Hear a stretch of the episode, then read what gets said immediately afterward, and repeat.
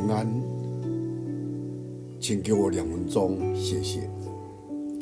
在诗篇三十四篇第四节，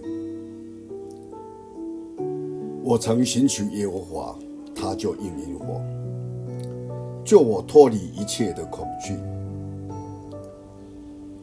有几位爱好研究奇花异草的博物学家，来到瑞士阿尔卑斯山的时候，发现有一种生长在深谷里面的花草，他们就要采摘这一枝花，必须用救生绳把人由陡峭的山壁垂下去才办得到。他们发现，在不远的地方有一个牧童，于是把他叫来，给他先看看几枚发亮的这个钱币，然后对他说。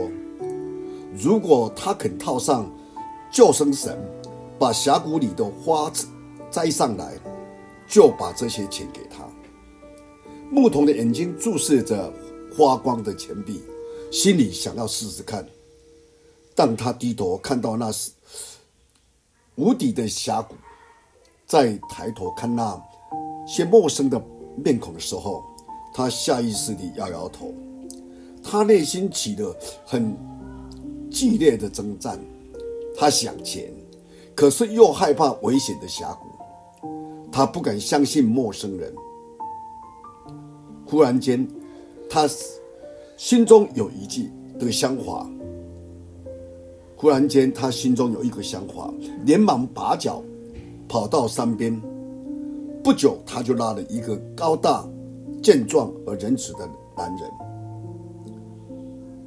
迅速地走过来，这位是他的父亲。牧童对陌生人说：“把救生绳绑在我身上吧，但得与我的父亲拿住绳子。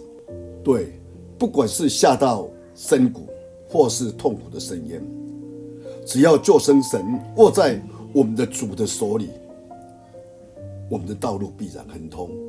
这是我们今天应当想到的事。”就像祷告，就是握住在神的手里的救生绳。在诗篇六第六章八节跟九节说道：“耶和华听了我的哀哭的声音，耶和华听了我的恳求，耶和华上帝必收纳我的祷告。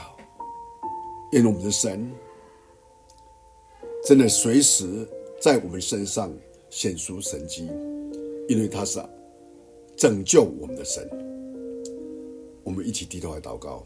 我们在天上的父，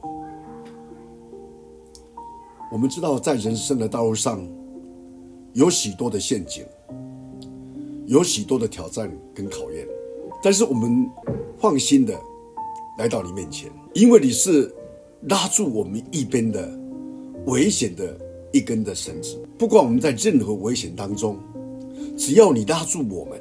主，我们就放心，恳求你继续的带领我们，让我们在主你的你的保守当中，我们能够继续能够在这个时代当中为主你打美好的仗。感谢你听我们祷告，奉主耶稣基督的圣名，阿门。